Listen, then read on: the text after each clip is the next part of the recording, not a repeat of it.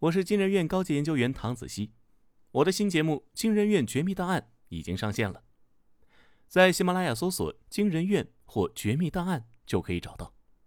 你也可以点击下方声音简介里的专辑名，直接跳转。新节目包含悬疑推理、刑侦大案、舌尖怪谈等五个风格迥异的系列，预计更新一百五十期以上，每周一、三、五晚八点更新。喜马拉雅会员可以免费畅听。不是会员的话，首月六元即可成会员。添加微信号 xmly 零九九零，也就是喜马拉雅首字母加数字零九九零，备注“惊人院”即可加入悬疑福利群。群内还有悬疑小说、解谜事件盒、福袋等惊喜福利派送。咱们群里见。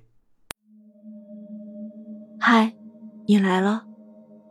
这里是惊人院，用故事带你走进惊人世界。本节目由金人院博尔声音工坊联合出品，喜马拉雅独家播出。我是金人院研究员子期，我是金人院研究员天宫。今天要讲的故事是恋爱纪念日，我收到了男友的遗书。上，作者黄浩伟。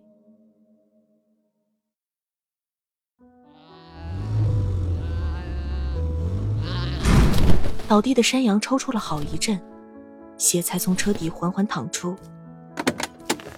徐以沫伫立许久，直到看见有人呼喊着跑进，他才俯下身去拖拽那具尚存温度的尸体。腥臭的气味钻进他的鼻腔，在他脑子里一通乱叫。跑过来的是个少年，在看清羊的尸体之后，便定在原地。他面容黝黑。像拿着长戟那般拿着牧羊鞭，你咋撞死了我的羊？徐以沫低头看了看自己满手的血污，视线又转向车头，那里的保险杠已经深深的向内凹陷出一个大坑。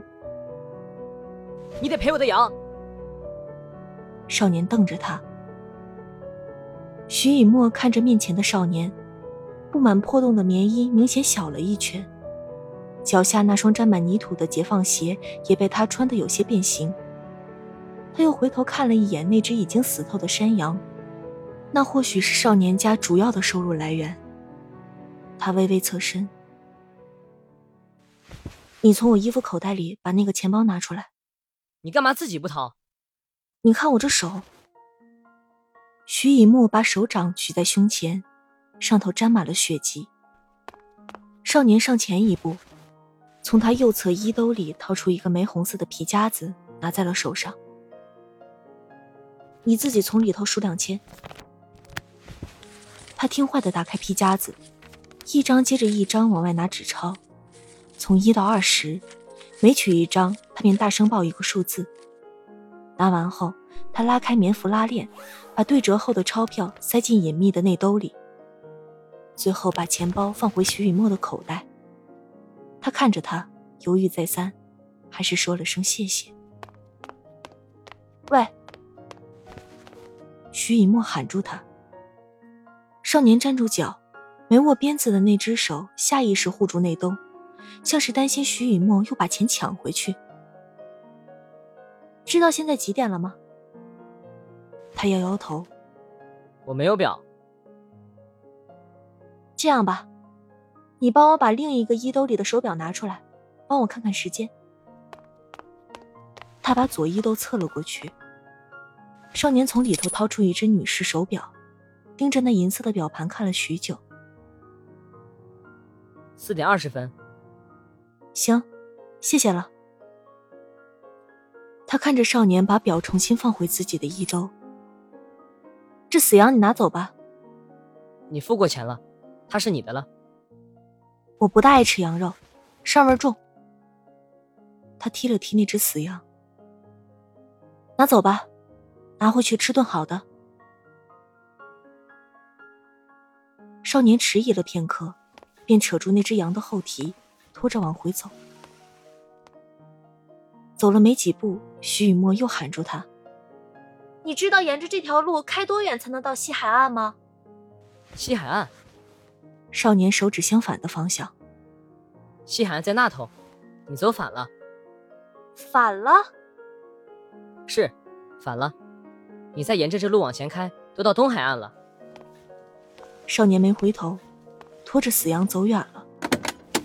他拿出餐巾纸擦干净了手，从车的扶手盒中取出手机。丈夫季如超给他发了短信：“一墨，很抱歉，我不是一个好丈夫。我走了，别来找我。”手机屏幕的光慢慢暗淡下去，他深深的吐了口气。忽然，他注意到车头保险杠处也残留了些血迹。他缓缓蹲下，正准备擦拭时，突然感觉腹部抽动了一下。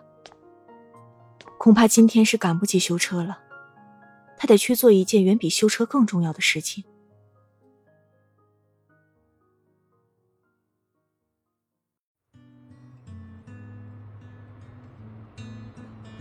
徐以沫驶上国道。往城区开的路段车流量小，他控住一只手抚在自己的小腹上，微微屏住呼吸。算起来，的确有两个月没来过月经了。心绪变得杂乱起来，他忽然察觉脑袋有些昏胀，抚在腹部的手又忙不迭地去揉搓太阳穴。他隐约又闻见那股血腥味，仔细嗅了嗅，那股味道却又消失了。反复几次。干呕便像咬住饵料的鱼一般从嗓子底下被吊起。摇下窗户，灌进来的寒风瞬间吹散了车内蓄积的暖气。徐雨墨打了个寒战，伸手去开车载广播。晚间六点是新闻节目，广播里的女主播款款的念着今日新闻。先是几条无关紧要的娱乐圈新闻，播到第三条。才是今天的社会时事新闻。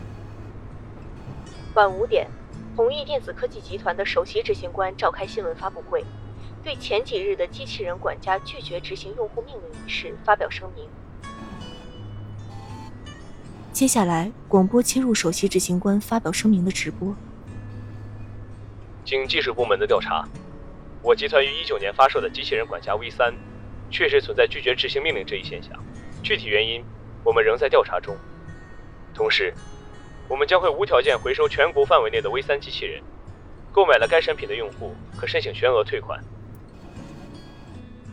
徐以沫突然想起前几日的午后，在洗净碗筷之后，他又擦干手，接了一杯热水，坐在靠窗的那张单人沙发上。阳光从窗外照射进来，水在透明的玻璃杯里泛着粼粼波光，困意很快就爬了上来。小五，半个小时以后叫我。他把毯子铺在身上，准备在沙发上小憩一会儿，醒来再把茶几上那杯贪凉了的开水喝掉。每天中午他都会如此。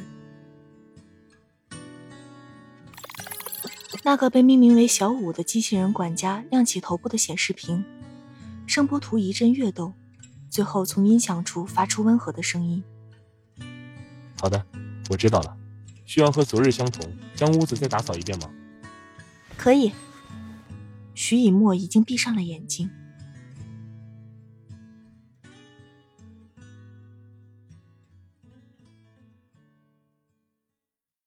睡了不知多久，他恍然间听见有人在自言自语：“我是小五，小五是机器人，小五不想做机器人，小五不想做机器人。”他惊醒，大厅里却空无一人。原先投映在茶几上的阳光也挪移至沙发的右角。看了看手机时间，他已经睡了近两个小时。小五安静地待在墙角，并没有来叫醒他。再一看，扫地机器人也没有工作过。晚些时候，丈夫季如超回来，她把自己的噩梦讲与他听，丈夫却一脸漠然，只说他每天在外奔波劳累。而徐以沫却在家闲出了癔症。想到此，徐以沫的车已经开进了市区，车流量大了起来。徐以沫跟随车流汇入主干道。这个红绿灯放行之后往左拐便是医院。在等待绿灯亮起的时间里，他决定过几日要把小五退掉。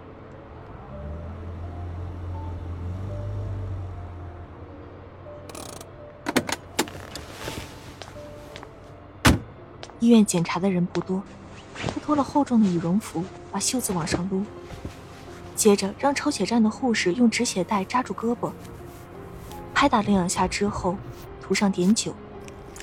他仅瞥了一眼自己的血液，条件反射一般，胃里又是一阵翻滚。等了约莫一个钟头，他把刚拿到的血检报告交到医生手里。那医生推了推鼻梁上的眼镜，扫了一眼单子，然后把眼镜收了起来，准备下班了。你怀孕了。医生开始脱白大褂。徐以沫急促不安的搓着手。不会吧，医生，你再好好看看，是不是看错了？没有错的。医生把脱下来的白大褂放在椅子上。要多注意休息了。工作人员开始陆续下班，走廊的灯如接力般一盏一盏熄灭。坐在长椅上的徐以沫看着自己慢慢被黑暗吞没。他将季如超发的短信看了几遍，又看了看另一只手上的化验单。今天真是疲惫的一天，他想。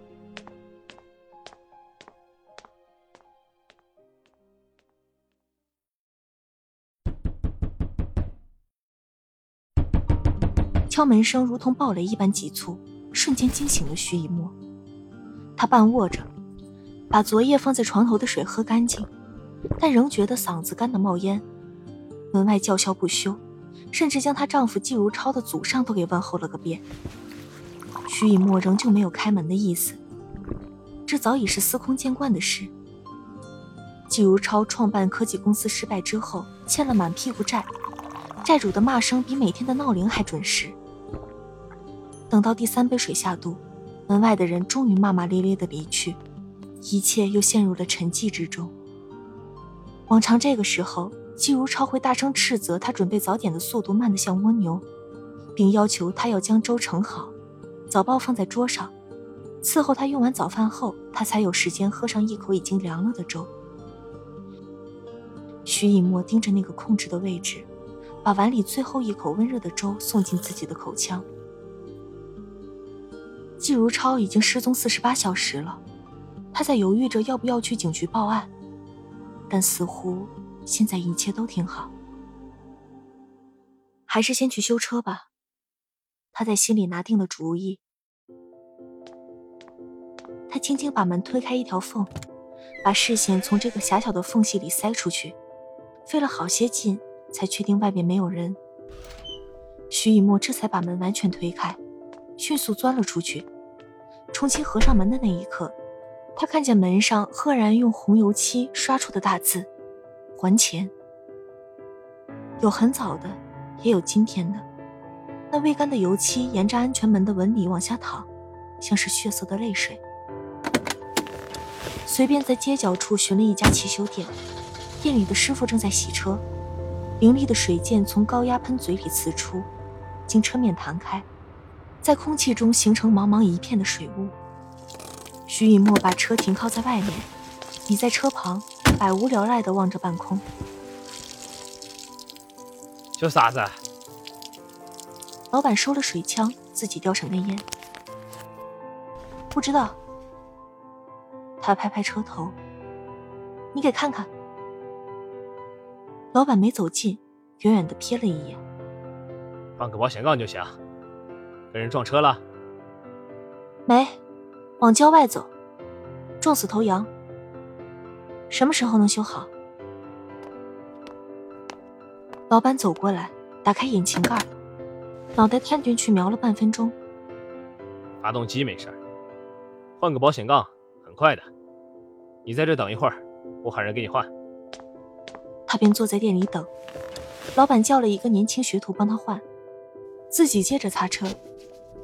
徐雨墨看着他把蓝色的洗车布抹成灰黑色，放水里浸浸又成了蓝色，反复几次，他把桶里的水倒掉。这时学徒也走过来告知他，保险杠换好了。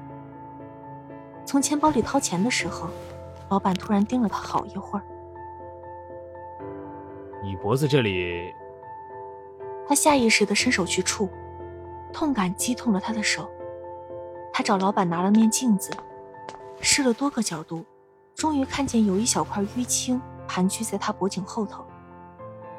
但那不过是冰山一角，幸好他今天穿的是半高领的毛衣。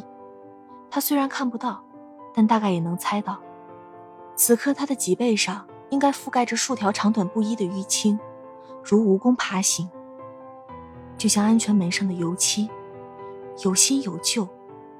徐雨墨背部的淤青也有新有旧，旧的成了一道浅浅的斑痕，永远依附在他的背部，告知他这辈子都穿不了吊带裙。